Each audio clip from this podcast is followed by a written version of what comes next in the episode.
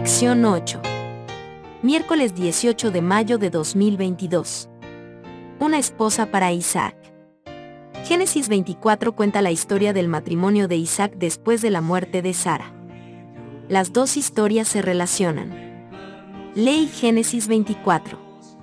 Era Abraham ya viejo y bien avanzado en años, y Jehová había bendecido a Abraham en todo.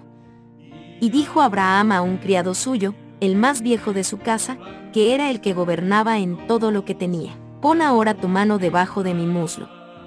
Y te juramentaré por Jehová, Dios de los cielos y Dios de la tierra, que no tomarás para mi hijo mujer de las hijas de los cananeos, entre los cuales yo habito. Sino que irás a mi tierra y a mi parentela, y tomarás mujer para mi hijo Isaac. El criado le respondió, quizá la mujer no querrá venir en pos de mí a esta tierra. Volveré, pues, tu hijo a la tierra de donde saliste? Y Abraham le dijo, guárdate que no vuelvas a mi hijo allá. Jehová, Dios de los cielos, que me tomó de la casa de mi padre y de la tierra de mi parentela, y me habló y me juró, diciendo, a tu descendencia daré esta tierra. Él enviará su ángel delante de ti, y tú traerás de allá mujer para mi hijo. Y si la mujer no quisiere venir en pos de ti, serás libre de este mi juramento, solamente que no vuelvas allá a mi hijo. Entonces el criado puso su mano debajo del muslo de Abraham su señor, y le juró sobre este negocio. Y el criado tomó diez camellos de los camellos de su señor, y se fue, tomando toda clase de regalos escogidos de su señor, y puesto en camino, llegó a Mesopotamia, a la ciudad de Nace.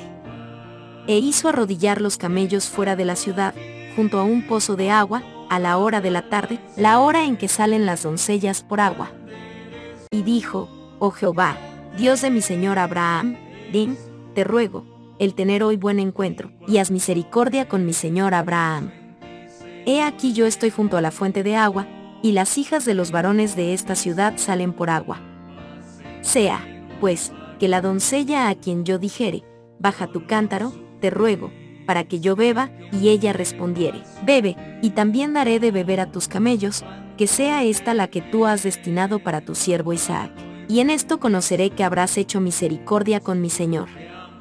Y aconteció que antes que él acabase de hablar, he aquí Rebeca, que había nacido a Betuel, hijo de Milca mujer de Nace hermano de Abraham, la cual salía con su cántaro sobre su hombro.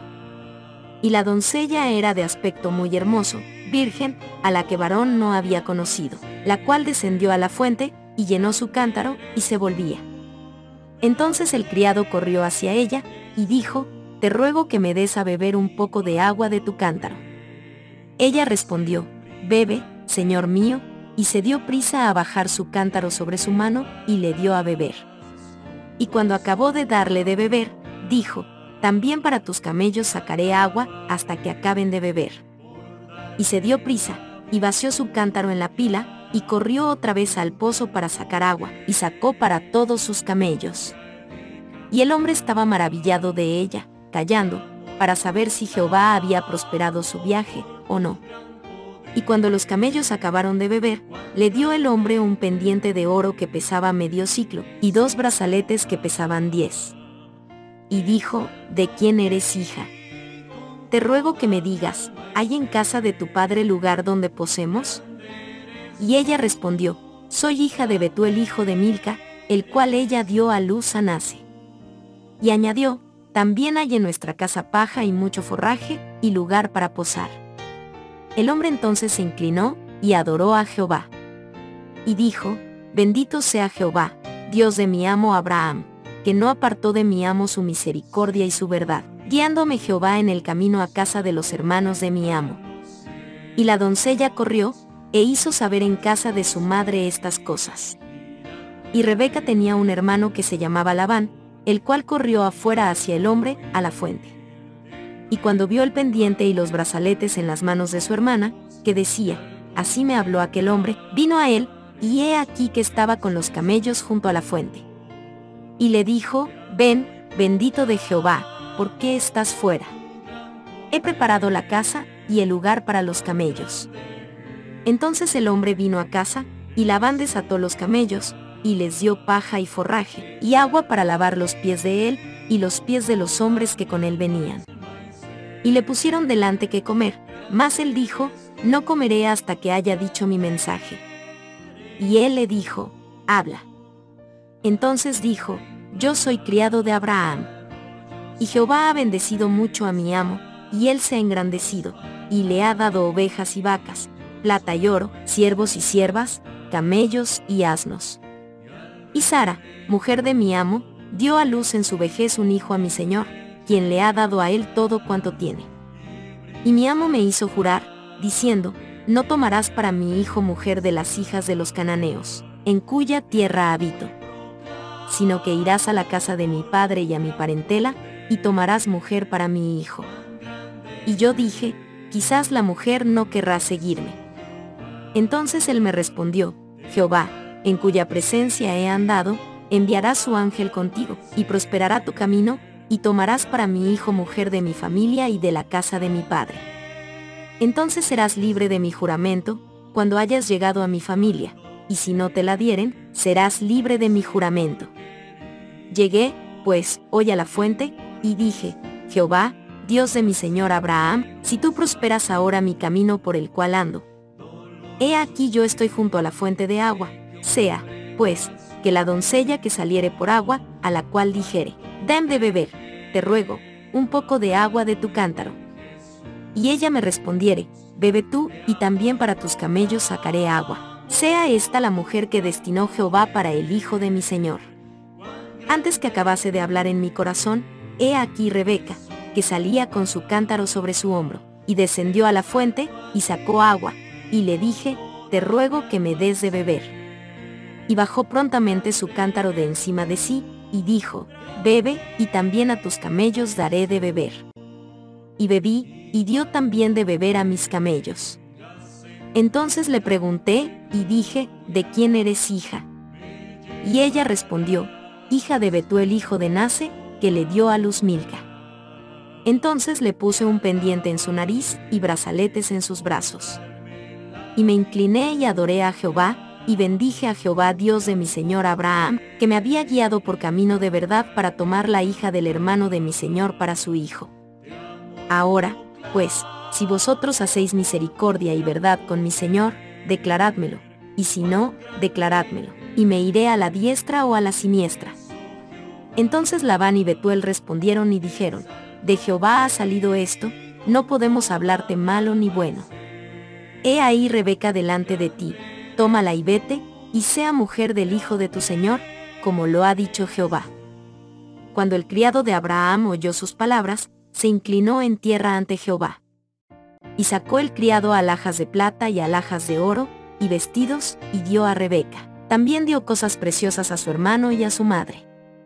Y comieron y bebieron él y los varones que venían con él, y durmieron. Y levantándose de mañana, dijo, Enviadme a mi señor. Entonces respondieron su hermano y su madre, espere la doncella con nosotros a lo menos diez días, y después irá. Y él les dijo, no me detengáis, ya que Jehová ha prosperado mi camino, despachadme para que me vaya a mi señor. Ellos respondieron entonces, llamemos a la doncella y preguntémosle. Y llamaron a Rebeca, y le dijeron, ¿irás tú con este varón? Y ella respondió, sí, iré. Entonces dejaron ir a Rebeca su hermana, y a su nodriza, y al criado de Abraham y a sus hombres.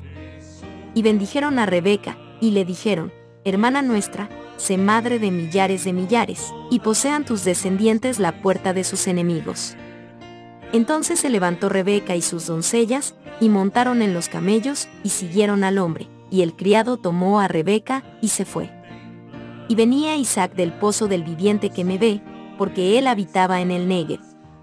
Y había salido Isaac a meditar al campo, a la hora de la tarde, y alzando sus ojos miró, y he aquí los camellos que venían.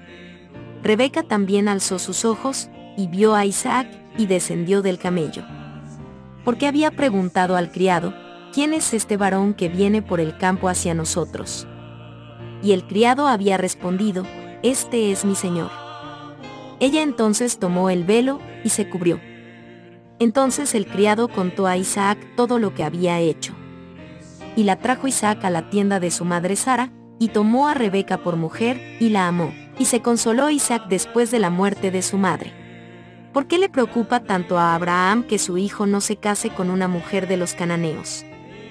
Así como Abraham quería adquirir la tierra para enterrar a su esposa, debido a la promesa de Dios a sus descendientes de que tendrían esta tierra, ahora insiste en que Isaac tampoco se establezca fuera de la tierra prometida, Génesis capítulo 24, versículo 7.